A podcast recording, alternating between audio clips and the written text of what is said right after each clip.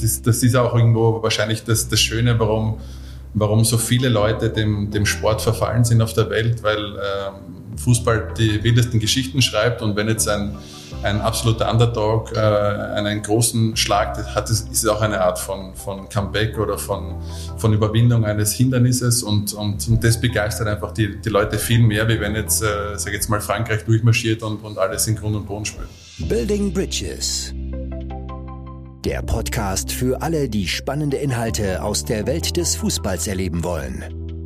Gemeinsam werden wir inhaltliche Brücken zwischen Sport, Wirtschaft und Kultur schlagen und in den Gesprächen mit tollen Persönlichkeiten gemeinsame Schnittmengen finden.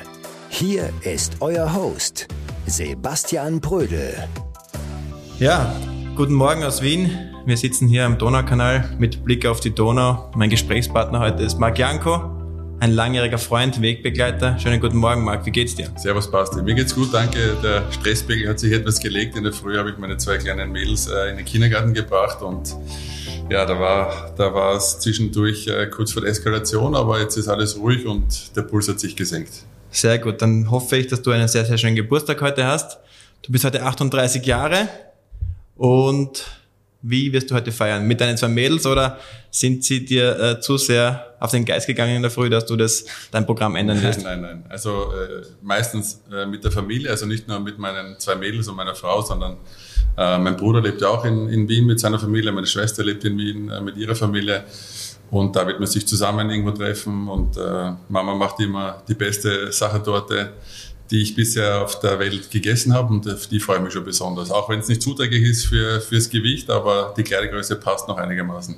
Okay, komme ich auf die Frage, die ich auch Martin Hanig gestellt habe vor zwei Wochen.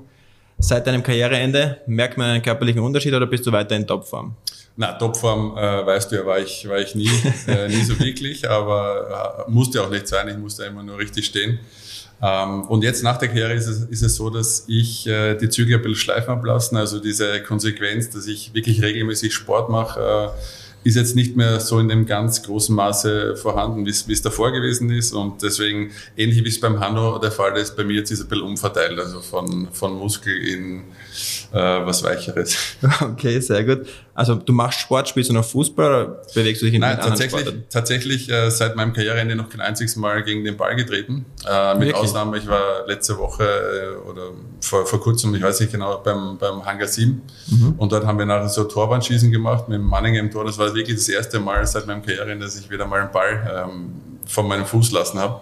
Und seitdem äh, gar nicht mehr. Also du vermisst es auch nicht? Null, null. Und es hat bei mir wahrscheinlich, wenn wir nachher eher auch ein bisschen, äh, glaube ich, zum, zum Reden drüber kommen, damit zu tun, dass bei mir so ein bisschen die Flamme erloschen ist in den letzten, äh, speziell letzten zwei Jahren meiner Karriere, ähm, dass es nicht mehr ganz so äh, in meinem Lebensmittelpunkt gestanden ist als oberstes Ziel, sondern ich habe es dann die letzten, letzten zwei Jahre nur mehr so als, als, äh, ja, als Beruf gesehen und, und habe so quasi die Zeit abgesessen.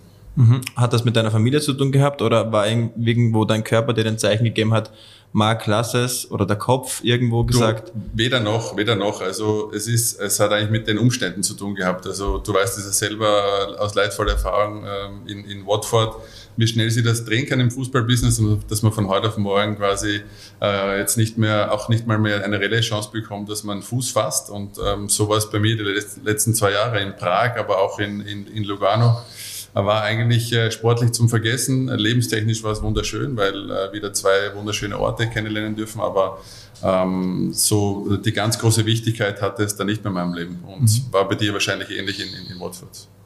Absolut, habe ich auch Parallelen äh, zu deiner Karriere gesehen, in meiner Karriere. Ich hatte Stationen, wo es super lief. Es gab Stationen, wo ich natürlich auch aussortiert war oder mit dem Trainer nicht mehr zusammengekommen bin und dementsprechend gelitten habe, ja. Aber zu diesen Auf und Abs werden wir bisschen später in unserem Podcast kommen. Ich würde gerne die aktuelle Lage beleuchten, auf die Europameisterschaft schauen. Du warst ja langjähriger Spieler der Nationalmannschaft, hast 70 Länderspiele gemacht, davon 28 Tore erzielt. Das ist eine tolle Quote. Würden wir eine Stürmer wie dich aktuell gut gebrauchen oder würdest du nicht gut genug bedient werden von unserem aktuellen Spielermaterial? Schwierige Frage. Also ich glaube, äh, dass wir, dass wir viele ähm, gute Stürmer in der, in der Mannschaft drin haben, die auch ihren Weg gehen werden. Ein, ein Sascha Kalajdzic äh, zum Beispiel. Ich glaube, dass der nicht gute Anlagen hat und auch mitbringt. Aber, und das hast du jetzt auch schon äh, vorweggenommen, ähm, ich hab, hatte so ein bisschen das Gefühl in den, in, den, in den letzten zwei Spielen, speziell auch im ersten Spiel, dass wenn du mit so einem Stürmer vorne drin spielst, dann ist er der quasi mehr oder weniger verhungert. Also es, es, kam eine Flanke in der ersten Halbzeit und die hat er, da war er auch dann wirklich gefährlich, konnte es nicht in den Tor münzen, aber ähm, dass irgendwie das, das, das Verständnis oder das, das, äh, das Bewusstsein in der Mannschaft nicht da ist, diese Stürmer auch äh, um deren Stärken äh, zu forcieren. Also ähm, der, der Sascha hat mir im ersten Spiel fast ein bisschen leid getan. Ähm, natürlich super Einwechslung da mit, mit Gregel und, und, und, und Marco, keine Frage.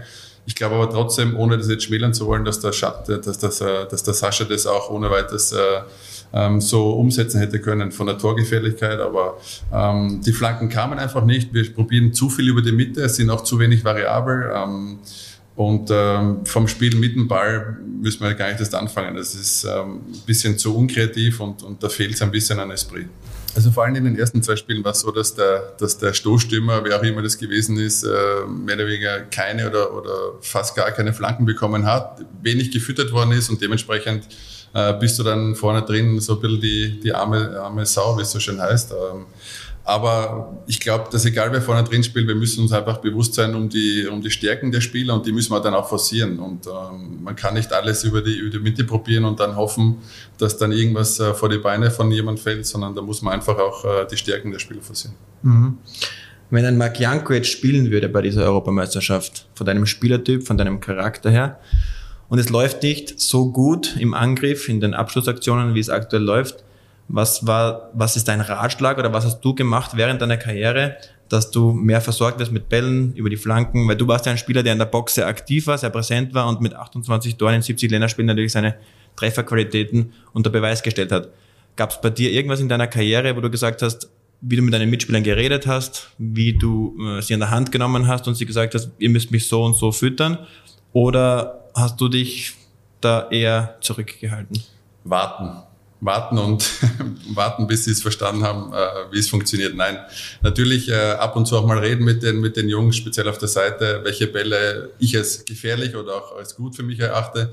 Ähm, und ähm, auch ab und zu im Verbund mit den, mit den Abwehrspielern. Also äh, ich weiß nicht, ob, ob du, du da mal dabei gewesen bist. Ich habe mal den Stevie Leiner zur Seite genommen und äh, als ich da die letzten paar Male noch äh, nachberufen worden bin und habe gesagt, du pass auf, für mich als Stürmer sind diese äh, Bälle am besten, die zwischen Tormann und, und Verteidigung ähm, geschlagen werden. Die kannst du auch ab und zu aus dem Halbfeld bringen. Äh, und ich weiß nicht, ob er das so verinnerlicht hat, aber man probiert es natürlich und hofft dann, dass es, dass es dann fruchtet. Ähm, und das wirst du bestätigen. Diese Bälle sind ähm, am ungutesten zu verteidigen. Ähm, für mich äh, interessant, warum das nicht, äh, vielleicht öfters auch von, von, von Trainerseite auch, auch so gesagt wird. Aber vielleicht gibt es so viele Sachen, wo man, wo man dran schauen muss, dass da nicht immer das Bewusstsein drauf liegt, in jedem Mannschaftsteil, was jetzt äh, da gefragt ist. Mhm. Kommen wir zum Trainer, Franco Foda. Da gab es ja die eine oder andere Unruhe aufgrund deines Interviews vor der Europameisterschaft. Du hast eine Aussage getätigt, die wir nochmal gerne beleuchten würden. Ähm, du hast gesagt, du hast das Gefühl, die Stimmung äh, ist kurz vorm Explodieren. Ähm, die Spielanlage von Trainer Foda ist irgendwo zu zurückhaltend, zu sehr ergebensorientiert und die, das Spielermaterial, das wir besitzen in Österreich, hat viel mehr Potenzial, um mehr Spektakel zu spielen. Wir haben dann kurz danach telefoniert. Äh, du hattest das Gefühl, du musst mir erklären, was du damit gemeint hast. Ich wusste natürlich genau, was du gemeint hast. Meine Frage an dich ist eher die, ähm, was wolltest du damit bewirken? Wolltest du irgendwo den ÖFB oder das Team an, einen Anreiz geben, um näher zusammen? Wolltest du ähm, einen Hallo-Wachruf starten? Oder war das einfach deine Meinung? Denn du bist ja aktuell auch Sky-Experte und Kurier-Kolumnist und sitzt ja mittlerweile auf der anderen Seite und beleuchtest das Bild von der Vogelperspektive. Also äh, vorneweg, ich habe das ja auch äh, im, im Telefonat äh, kurz, kurz äh, dich, dich gefragt, ob du das ganze Interview gelesen hast. Und äh, es stimmt nicht ganz, äh, was du jetzt gesagt hast. Also ich habe nicht gesagt, die Stimmung ist kurz vorm Explodieren. Ich habe gesagt, die Stimmung ist nicht gut. Und ich glaube, dass, äh, dass das Potenzial hat, während einer Euro, sollten die Ergebnisse nicht passen, zum Explodieren zu kommen. Und das ist ein Riesenunterschied. Und ich habe diese Aussage getätigt, ähm, nach den verpatzten drei Generalproben, speziell nach dem letzten Spiel gegen Dänemark, äh, höchste Quali-Niederlage in der Geschichte des ÖFBs, äh, wo nach vorne hin nahezu gar nichts gegangen ist. Und ähm, dann habe ich gesagt, die Stimmung ist nicht gut. Und mich hat viel mehr überrascht, dass das dann auch in einer breiteren Öffentlichkeit, natürlich, die meisten haben nicht das ganze Interview gelesen und immer nur die, die Schlagzeile gelesen, äh, das dann dazu geführt hat, dass, dass, dass es als, als Kritik gewertet wird, weil äh, du weißt das selber, wenn du drei äh, Generalproben verpatzt vor einem großen Event, vor einem großen Ziel und die laufen, alles andere ist gut, also kein Tor geschossen oder, oder ich glaube nur ein Tor geschossen, ähm, dann ist das natürlich Haare sträuben und, und da soll mir jemand mal sagen, dass die Stimmung in der Mannschaft gut ist. Also da brauche ich nicht einmal Insights äh, liefern oder, oder mit jemandem gesprochen zu haben, das kann sich eigentlich jeder denken. Und dass, dass die Leute noch immer gemeint haben nach diesen drei Generalproben, dass die Stimmung gut ist, das fand ich eigentlich äh, sehr, sehr interessant. Aber zu deiner Frage, was wollte ich bewirken? Ich wollte natürlich bewirken, einen kleinen Anreiz zu setzen, ähm, dass sich vielleicht der eine oder andere auch ein bisschen mal hinterfragt. Ich war ja das eine oder andere Mal auch in meiner in meinen letzten äh, Jahren äh, wurde ich noch nachberufen im Nationalteam und habe da schon auch gemerkt, dass es äh, das eine oder andere noch ein bisschen zum Nachstellen gilt und äh, speziell auf der kommunikativen Ebene. Und ähm, ich habe nach wie vor noch, wirst du auch haben, den einen oder anderen Kontakt im, im ÖFB, jetzt nicht nur von Spielerseite oder Mannschaftsseite her, sondern auch im, im Präsidium, wo man sich ab und zu mal austauscht. Und da kann man auch, auch ohne dass es jemals gesagt worden ist, zwischen den Zeilen lesen, auch wie Sachen gesagt werden, also, in welchem Tonfall. Absolut, ich bin völlig bei dir. Vor allem auch, wenn du diese Nachricht absendest, die du abgesendet hast, die schlägt ja erst dann Wellen, wenn wenn quasi das, äh, wenn du jemanden quasi getroffen hast mit der Aussage. Also das, das wollte ich eben gerade sagen. Also wenn äh, das, das hat auch mir gezeigt, dass es auch gar nicht so falsch gelegen ist, ja, diese, diese Meinung, weil eben so darauf reagiert worden ist. Äh, weil wenn das nicht der Fall gewesen wäre und, und, und äh, man, man, man ruht quasi in sich, dann äh, nimmt man diese Aussage gar nicht wahr und, und, und geht eigentlich zur Tagesordnung über. Aber dadurch, dass das so oft in, auch äh, wieder kommuniziert worden ist und darauf beharrt worden ist, nein, die Stimmung ist super, dann hat mir eigentlich schon gezeigt, also war vielleicht gar nicht, gar nicht so unrichtig mein Eindruck von außen. Mhm. Und wir hatten es ja selbst gemeinsam erlebt, 2016 in Frankreich, wo wir angereist sind und äh, auch wenig Freiheiten genießen durften aufgrund der Terrorgefahr. Mhm. Wenn man daran zurückdenkt, habe ich mir damals schon gedacht, dass wir sehr, sehr lange an einem Ort gemeinsam sein werden und wenn die Ergebnisse, die Ergebnisse nicht stimmen, gibt es das Potenzial für Konflikt, für Reibung. Äh, man kann sich nicht aus dem Weg gehen. Wir hatten, wir hatten kein Ventil in dem Sinne. Wir hatten, glaube ich, einmal Besuch von den Familien äh, erlaubt mhm. gehabt und ähm, man kann auch deine Aussage, und das ist auch meine Meinung, man kann deine Aussage ganz, ganz salopp auf dieses Turnier 2016 legen, weil wir hatten auch Explosionsgefahr, obwohl davor die Leistungen besser waren, die Quali hervorragend war. Und wir hatten auch damals diese ja, Probleme, auch angesprochen. Ist, ist auch ganz normal. Also ich, ich, ich äh, wie gesagt, ich, ich finde es immer ein bisschen verwunderlich, diese, diese Aufgeregtheit nach so einer, nach, nach so einer Aussage und, und Janko kritisiert Foda. Da geht es gar nicht um, ich kritisiere Foda oder das ÖFB-Team, sondern ich bin ab jetzt Fan dieser Nationalmannschaft. Äh, ich bin jetzt nicht mehr Spieler auf der Spielerseite, ich bin vielleicht jetzt auch irgendwo ja, journalistisch tätig, aber das ist jetzt mal ganz weit mal hinten angestellt. Aber ich habe auch durch meine Erfahrungen ähm, ja, Sachen gesehen und auch Sachen erfahren, die mir, ähm, die mir auch äh, gewisse Alarmzeichen äh, verinnerlicht haben. Und, und wenn ich diese letzten drei Spiele vor der Euro gesehen habe und äh, wir haben es ja auch vor der Euro 2016 gemerkt, man lügt sich da irgendwo auch ein bisschen in die Tasche und sagt, nein, es ist alles gut und, und wenn es dann drauf ankommt, dann, dann werden wir es äh, werden wir es schaffen.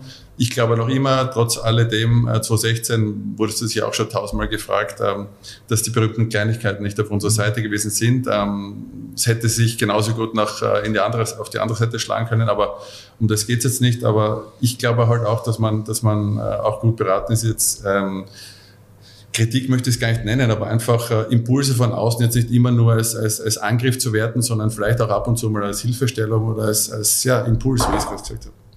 Der Impuls war auf alle Fälle gut, denn äh, wie du auch eingangs erwähnt hast, gab es danach etliche Bekundungen von Spielern, von Trainern, von Funktionären, dass die Stimmung im Camp hervorragend ist und äh, es wurde quasi unterbewusst gespeichert, deine Aussagen und du warst eigentlich schon sehr hilfreich in der Hinsicht. Ich habe auch, ich habe auch extrem viele, vielleicht war es nur meine Wahrnehmung, sehr viele Postings gesehen, wo halt bewusst diese Schiene gespielt worden ist und gute Hashtag Laune. Janks, Hashtag, Hashtag, Janko. Äh, Hashtag gute Laune, Hashtag Janks, äh, enjoy the sunshine und, und da ein lachender Spieler und da ein lachender Trainer. Ähm, eh alles gut und, und äh, das erste Spiel haben sie gewonnen, deswegen mhm. super und ich freue mich und mir ging es da nie darum, jetzt irgendwie Unruhe reinzubringen, sondern einfach nur ein bisschen ähm, einen Impuls reinzubringen, dass die Mannschaft sich vielleicht der eine oder andere ein bisschen, bisschen nachschärft und äh, ein bisschen mehr am Punkt ist. Fühlst du dich in deiner Vogelperspektive bestätigt? wenn man sich die Leistungen der ersten drei Spiele anschaut? So, so groß bin ich jetzt auch nicht, Basti. Ich bin ein 96, also Vogelperspektive. Äh, ich habe zwar eine, einen, einen, anderen Blickwinkel wie ein Stevie Leiner, aber, aber äh, bestätigt, und auch um das geht's mir auch nicht, sondern ich habe einfach äh, eine Meinung oder ein, ein Gefühl gehabt, das habe ich ähm, kundgetan und okay, du weißt es auch selber, wenn man, wenn man Sachen in der Öffentlichkeit sagt oder anspricht, dann gibt es Leute, denen gefällt es, gibt Leute, gefällt das nicht. Äh, Leute, die sagen, ja, endlich sagt es mal einer. Die, die anderen sagen, äh, halt, halt den Mund, Janko, ist, ist okay und, und damit, äh, damit muss man und wird man äh, leben können, wenn man in der Öffentlichkeit sich bewegt. Aber äh, derjenige, der der keine Kritik erfahren will, der soll ähm, am besten gar nichts sagen, weil dann, dann bekommst du auch keine Kritik. Also sinnbildlich, wenn du, wenn du etwas äh, öffentlich vertrittst, deine Meinung, da gibt's ja immer Gegenwind und auf das muss man sich einstellen und das habe ich schon seit, seit eh und jeher verinnerlicht und das ist für mich überhaupt kein Thema. Mhm. Damit kann ich leben. Bin jetzt, möchte aber trotzdem ganz kurz auch darauf eingehen, nachdem du ja die Tätigkeit als Experte aktuell inne hast. Wie siehst du das österreichische Spiel? Wir sehen Verbesserungsbedarf, ich glaube, da sind wir uns einig. Wir sehen Riesenpotenzial, wir sehen aber auch, dass das Potenzial auf der mentalen Ebene wahrscheinlich abgerufen wird, auf der physischen Ebene auch. Also ich sehe sehr, eine sehr, sehr aktive österreichische Mannschaft, eine sehr, sehr gewillte österreichische Mannschaft. Aber es steht in den Gazetten, es ist auch in unseren Köpfen verankert, deswegen hätten wir wahrscheinlich mehr Euphorie in Österreich. Es fehlt was wenn man das so sagen darf. Es fehlt was, es fehlt irgendwo das Abrufen der Qualität der einzelnen Spieler. Ähm, was nimmst du wahr? Was, was fehlt dir? Ähm, also ich, ich, äh, ich schließe mich da mit ein jetzt in dieser, in dieser Aussage, dass es, dass es uns ähm, schon seit, seit etlichen Jahren ähm, an, an Unterschiedsspielern mangelt. Ja. Und Marco, und das ist in der ersten Episode mit, mit Hanno kurz angesprochen, äh, die, unsere Offensive ohne Marco ist, ist eigentlich äh, nur mehr halb so, halb so gut. Und, und Marco ist zum Beispiel kein ähm, Akademiespieler jemals gewesen. Also das ist ein richtiger Straßenfußballer. Mit dem hat unser Offensivspiel etwas Besonderes. Und von, von Marco habe auch ich persönlich, du hast eingangs auch meine, meine Statistik ähm, angesprochen. Ich glaube, ohne Marco im Team hätte ich vielleicht äh, die Hälfte meiner Tore nur gemacht. Also ich habe nicht viel von ihm profitiert. Und ähm, solchen Spielern, äh, solche Spieler haben wir einfach ähm, nahezu nicht. Nicht äh, auch, ich weiß jetzt nicht, in den Nachwuchsnationalteams habe ich jetzt so wenig beleuchtet, aber ich weiß nicht, was danach kommt. Auf jeden Fall so eine, so eine Qualität, äh, Weltklasse wird, wird schwer. Wir sind zwar brav, wir spielen engagiert und äh, den Wille kann man der Mannschaft nie abstreiten. Aber so richtig was Besonderes ähm, tue ich mir schwer, dass ich irgendwo etwas, etwas sehe. Natürlich, David äh, geht es zu Real Madrid, äh, spielt aber eine Position, die jetzt für die, für die Offensive immer nur bedingt äh, hilfreich ist. Ja? Und ähm, ich sehe es halt äh, insofern ein bisschen, bisschen schwierig, weil natürlich auch immer wieder zu Recht gesagt wird, äh, wir, wir Österreicher haben uns äh, entwickelt. Sage ich, ja eh, eh, stimmt eh alles, nur die anderen haben sich auch entwickelt. Also mhm es ist ja, wenn man den Fußball von heute im Vergleich zu vor zehn Jahren vergleicht, dann ist das fast eine andere Sportart von der Intensität her, Zweikampfführung her, technische Qualität. Äh, und das ist vielleicht auch etwas, was mir in den ersten äh, zwei, äh, speziell zwei Spielen aufgefallen ist, dass diese, diese Geisterschnelligkeit, wenn bevor der Spieler noch den Ball bekommt, war ich bei, speziell bei den Niederlanden sofort zu sehen, die wissen genau, wie sie den Ball weiterspielen wollen, wissen schon, bevor sie den Ball bekommen, äh, was hinter ihnen passiert, wo freie Räume sind und da, diese Räume werden dann ähm, im, im Sprinttempo angelaufen. Und bei uns war es ab und zu ein bisschen zu, ähm, ja, zu wenig, zu wenig Geistes, geistesgegenwärtig und geistesschnell. Und, und so ist es natürlich äh, für, eine, für eine gut verteidigende Mannschaft ein gefundenes Fressen. Die können dann gemütlich verschieben nach links, gemütlich verschieben nach rechts. Aha, spielen nie über die Außen, äh, immer über die Mitte, dann machen wir die Mitte kompakt, dann passiert nahezu eh nichts. Und ab dem Zeitpunkt, wo wir halt auch dann äh, immer wieder mal ähm, Flankenbälle eingestreut haben, dann wurde es eben meistens auch immer gefährlich, weil ähm, auch, auch das kannst du wahrscheinlich selber bestätigen. In dem Moment, äh, wo der Ball auf die Seite gespielt wird, orientierst du dich natürlich als Verteidiger auf die, auf die Seite und dann verlierst du den, den, den Raum hinter dir aus dem, aus dem Blick. Und das ist dann die Chance, dass etwas entstehen kann. Wenn du immer nur äh, durch die Mitte angreifst, dann wird es schwerer dann. Mhm. Bin bei dir, dass Marco natürlich der Klebstoff dieses Teams ist und auch sein kann, der Unterschiedsspieler. Marco hat. Auch die Glühbirne. Auch die Glühbirne. Ja, genau. Mal an, mal aus. Genau. Aber bringt Licht. Bringt Licht, stimmt, ja.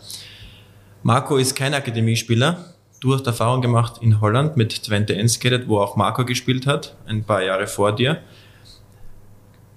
Die Holländer sind uns aber weit voraus. Also, wenn man das Spiel gesehen hat, vor allem das zweite Gruppenspiel der Österreicher, muss man einfach klar sagen, die Holländer sind ja. auch Akademiespieler, aber sie haben trotzdem das gewisse Extra oder gewisse etwas noch mehr, das auch Marco besitzt, mal überraschen zu können, mal irgendwie aus der Reihe zu tanzen. Die sind ja auch top ausgebildete Spieler. Du hast bei Twente ja. Enskede ja. Äh, das erlebt. Ja, aber äh, ich, ich glaube, das kann ich mir vorstellen, dass der Unterschied darin liegt, dass du Akademiespieler per se ist ja nichts Schlechtes, aber du, die Art und Weise, wie du herangezogen wirst in eine Akademie, ob du jetzt quasi Schablonenentwicklung bekommst, dass, äh, dass jetzt zu denen gesagt wird, wenn der Ball auf die Seite geht, musst du diesen Laufweg machen. Es ist sehr ausrechenbar und vorhersehbar.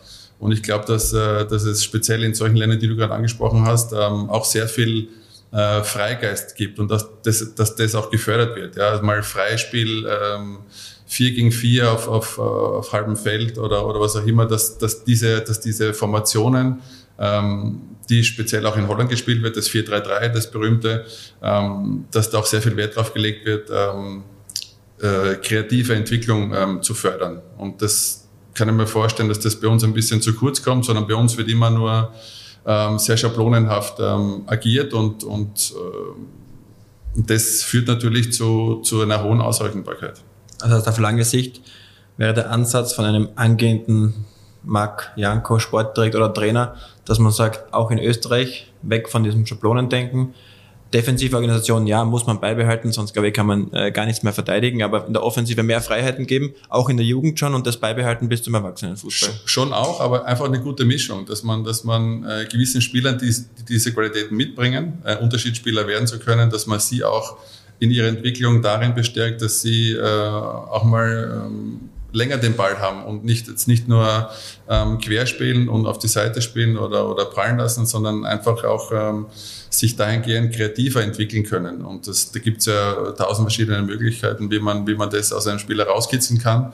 Ähm, diese berühmten Straßenfußballer, äh, die die schon seit, ähm, seit, ähm, seit wir klein waren eigentlich immer, ähm, immer wieder mal ähm, gibt, die haben das ja nicht in einer Akademie gelernt, sondern die haben das im, im Spiel, im Käfig gelernt und, und äh, in, im, im Spiel äh, 5 gegen 5 auf, auf, im, auf kleinen Feld. Und, und je öfter du das äh, wiederholst, desto besser ist es dann auch für, für deine Entwicklung, dann kannst du es auch abrufen. Mhm. Also es, ist, es braucht ein bisschen von beidem. Ja. Also natürlich Schablonen und eine Struktur ist gut, gut zu haben, aber jetzt nicht nur das, würde ich sagen. Ja, Gott sei Dank war Marco im letzten Gruppenspiel dabei. Wir sind in die nächste Runde aufgestiegen. Was erwartest du dir von der K.O.-Phase jetzt? Ist Österreich verbessert? Haben wir mehr Selbstvertrauen? Mehr Euphorie? Ja, so man hat es ja auch 2016 bei den, bei den Isländern gesehen. Ähm, ist ja nicht unbedingt immer notwendig, dass man spektakulären Fußball bietet und, und Offensivfußball bietet, um eine Euphorie zu entfachen oder um auch Großes zu schaffen. Und die Isländer haben ja wir haben es leidvoll erfahren müssen, äh, alles andere als äh, tollen Fußball gespielt, aber sie haben sich dann selber auch in einen Flow reingespielt, haben nicht nur Island, sondern auch äh, viele Teile von Europa mit sich mitgerissen äh, und, und begeistern können. Und das ist bei so einem Groß-Event immer möglich. Ähm, auch, auch für unsere Jungs. Jetzt, sind, jetzt geht's in die, in die K.O.-Phase und da kann man natürlich, äh, in einem Spiel ist immer alles möglich und jeder, jedes äh, Spiel schreibt seine eigenen Geschichten. Ähm, man, man kann nicht, äh, das ist ja auch irgendwo das Schöne am Fußball, dass es nicht immer so vorhersehbar ist und äh, der vermeintliche Underdog kann auch immer den, den stärkeren oder besseren ähm, schlagen und das macht es ja auch irgendwo so interessant. Da ist es alles möglich. Absolut und auch die Isländer 2016 haben ihr bestes Spiel in der K.O.-Phase gegen England gemacht, als sie sie rausgekegelt haben. Genau, von dem her, erwartet, ja. Genau, von dem her erwarten wir oder hoffen wir, dass Österreich auch das beste Spiel der Euro in der K.O.-Runde macht. Natürlich, definitiv. Und das, die, die, Möglichkeiten ist, sind, sind da, aber es wird natürlich nicht einfach gegen solche Kaliber.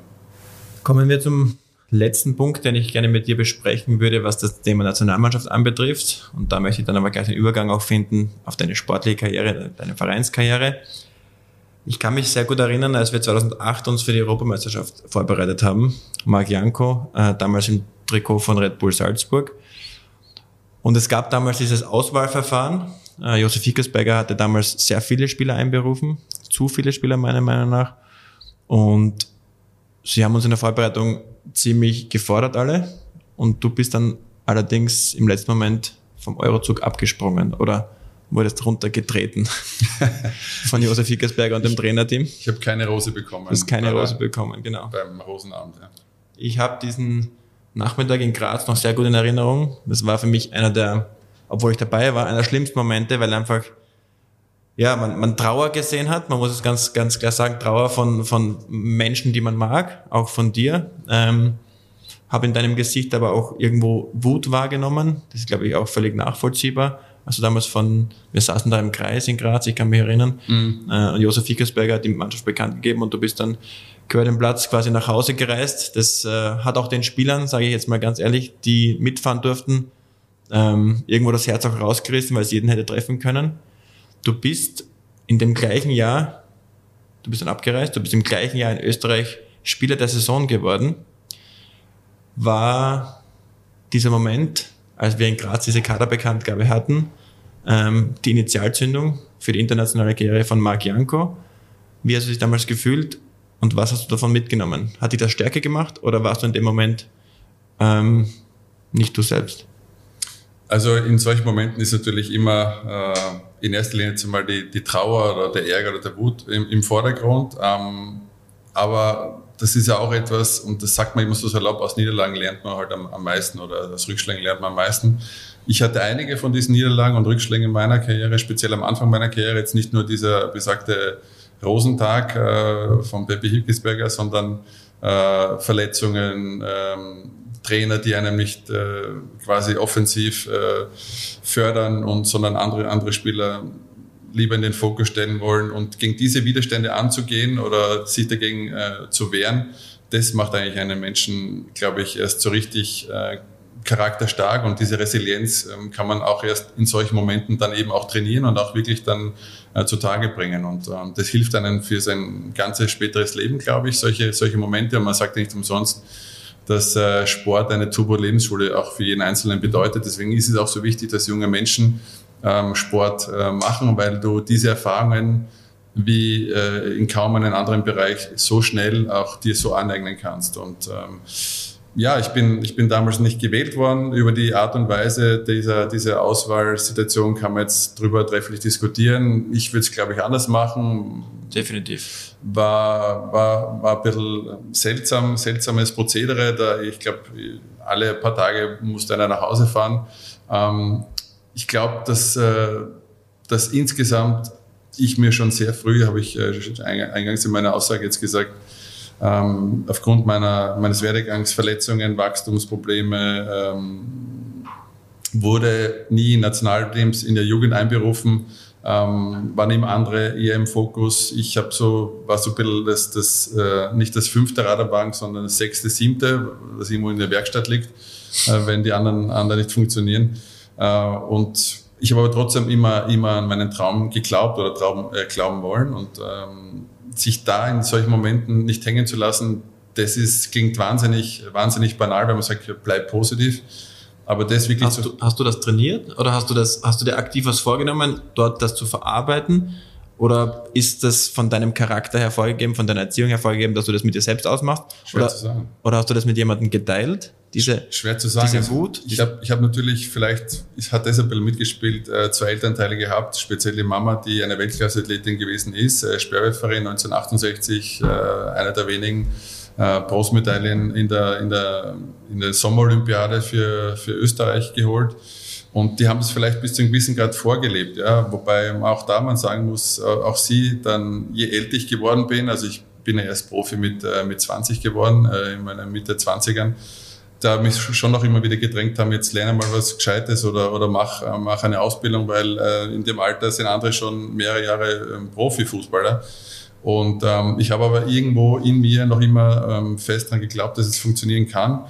Und ähm, ich habe halt vielleicht, vielleicht war das auch mit ein, mit ein Grund, ähm, früh in meinem Werdegang äh, herausgefunden, dass, dass wann immer du halt eine Unwegsamkeit vor dir hast, dass du immer die Chance hast, äh, jedes Mal aufs Neue dich zu entscheiden, ertränkst du dich jetzt in Selbstmitleid oder ergibst du dich jetzt oder probierst du dich dagegen aufzulehnen? Und dieses Gefühl, wenn man etwas ähm, geschafft hat oder gemeistert hat, was einem vielleicht ein bisschen in den Weg gelegt wurde, ein, ein Stein, wenn man den aus dem Weg räumen kann, dieses Gefühl, es nach aus eigener Kraft geschafft zu haben, ist einfach äh, unfassbar gut und macht vielleicht auch irgendwo süchtig. Und ähm, vielleicht war das auch ein bisschen so der Grund, ähm, dass ich mir, dass mich das gereizt hat, ähm, gegen, gegen Widerstände eben anzugehen und es, es zu beweisen, dass man es trotzdem schafft.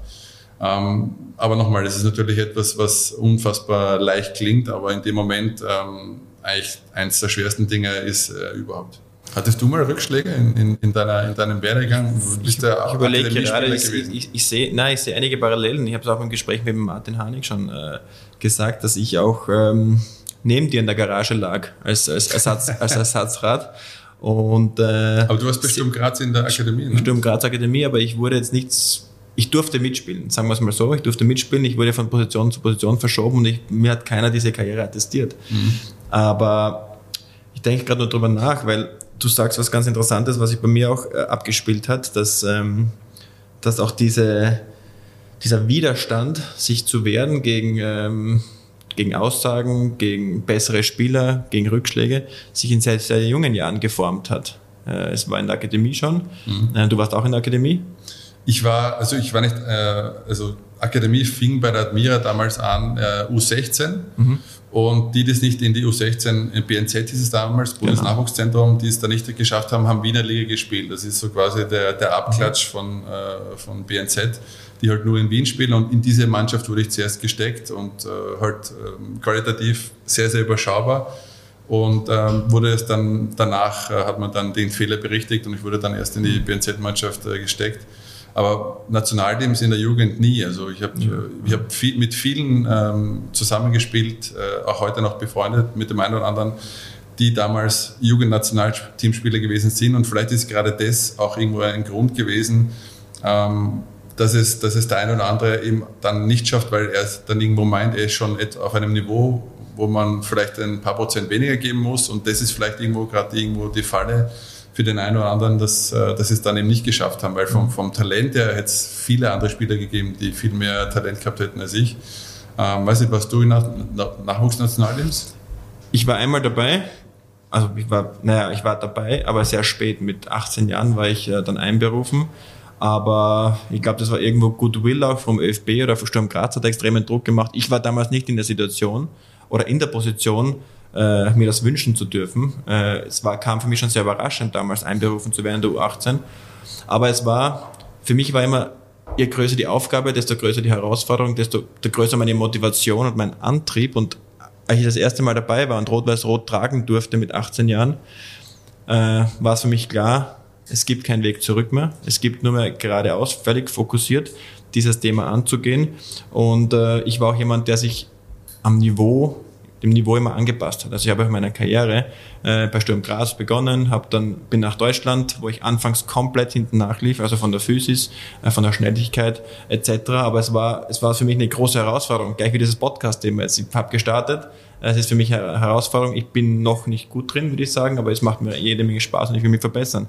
Aber diese Challenges im Leben, dass man äh, an seiner Aufgabe wächst, die haben mich schon immer begleitet.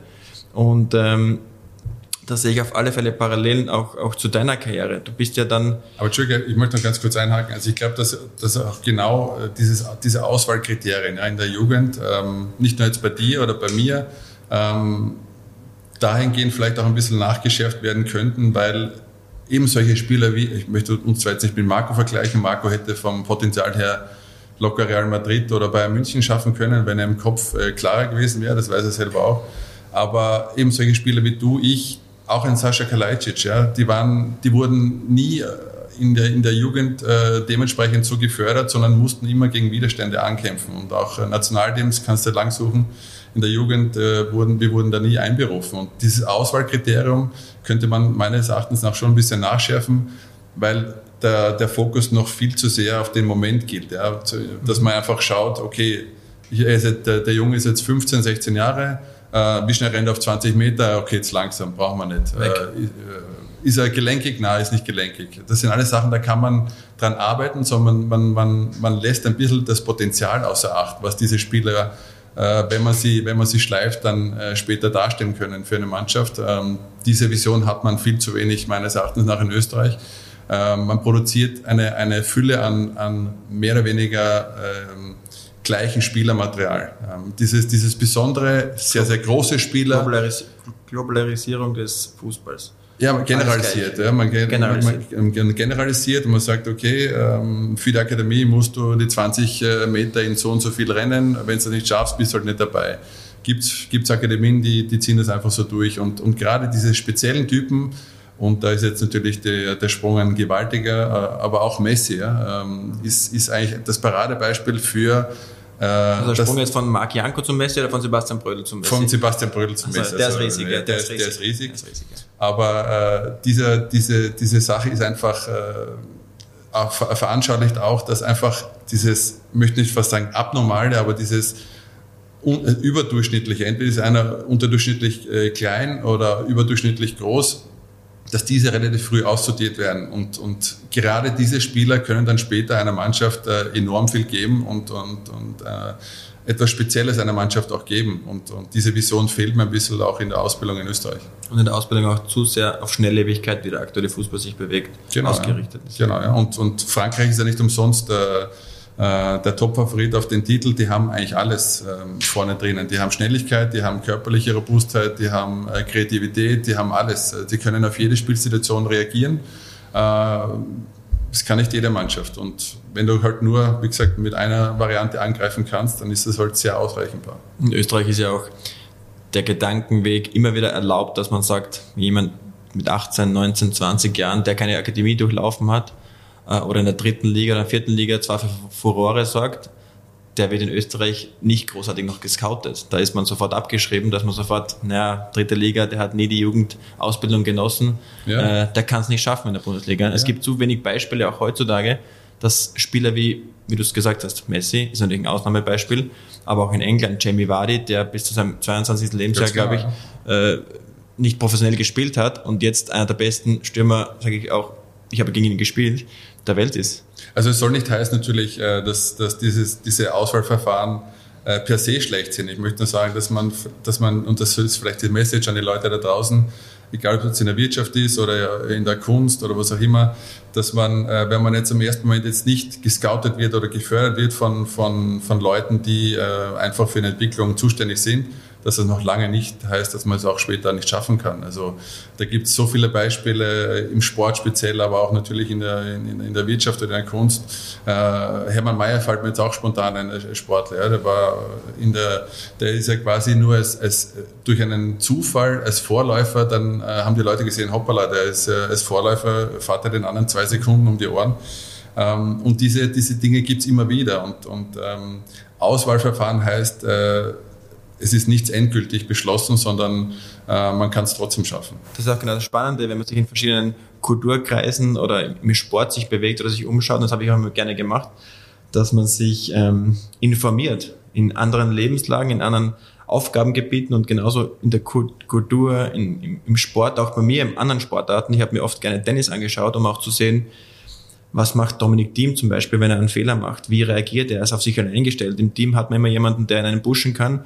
Äh, der Tennisspieler ist komplett isoliert auf seinem Platz. Wie kann man da Sachen rausziehen? Habe mich auch mit, mit ähm, österreichischen Künstlern getroffen als Beispiel, habe gefragt, wie bist du zu deiner Berufung gekommen? Und da gab's da gab's größere Steine als die Steine, die vor mir lagen. Und äh, das hat mich immer inspiriert, sich auch da quasi querfeldein ähm, Gedanken zu machen und dort auch Inspiration zu holen. Ja, vor allem auch äh, Erfahrungen ähm, zu lesen oder sich auszutauschen. Also ich kann mich erinnern, äh, ich habe es auch schon vorher gesagt, in meiner Jugendzeit ähm, bin ich dann in einer, innerhalb von einem Jahr, ich war meistens immer so durchschnittlich groß und bin dann in einem Jahr 17 Zentimeter gewachsen und habe mich dann nachher eigentlich gefühlt, wie wenn ich äh, ja nicht mehr laufen kann. Und koordinativ hat einfach nichts mehr zusammengepasst. Und ich habe mich äh, in dieser Zeit, äh, habe ich mir damals das Buch äh, gekauft vom, äh, vom Hermann Mayer äh, und, vom, und vom Lance Armstrong. Okay, das ist dann später abgedriftet in eine nicht so vorbildliche Rolle, aber damals war der halt ein, ein absoluter Hero und hat, und hat einfach ein, ein riesen Comeback ähm, geschafft nach einer tödlichen Krankheit. Ähm, und das hat mir auch immer Inspiration gegeben, als ich in gegangen ist, dass du, dass du sehr oft auch von diesen Leuten gelesen hast, die einfach ein Comeback geschafft haben. Und die Comebacks, äh, wenn du es dann selber einmal schaffst oder ein Comeback in gewisser Art und Weise ein Hindernis, äh, was, was dir vor die Beine geworfen wird, dann überwindest, ist ja auch eine Art von Comeback. Und dieses Gefühl dann nachher zu haben, ist einfach irrsinnig, äh, ja, befreiend, aber auch äh, bestätigend und gibt einen enorme Kraft. Das beste Gefühl überhaupt. Das beste Gefühl überhaupt und ähm, it's all about comeback, sagen die Engländer. Und, und das, ist, das ist auch irgendwo wahrscheinlich das, das Schöne, warum, warum so viele Leute dem, dem Sport verfallen sind auf der Welt, weil ähm, Fußball die wildesten Geschichten schreibt und wenn jetzt ein, ein absoluter Underdog äh, einen großen Schlag hat, ist es auch eine Art von, von Comeback oder von von Überwindung eines Hindernisses und, und, und das begeistert einfach die, die Leute viel mehr, wie wenn jetzt, äh, sag jetzt mal, Frankreich durchmarschiert und, und alles in Grund und Boden spielt.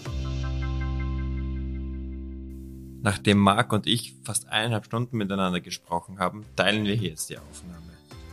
Das war also Teil 1 von Building Bridges mit Marc Janko. Teil 2 folgt nächste Woche.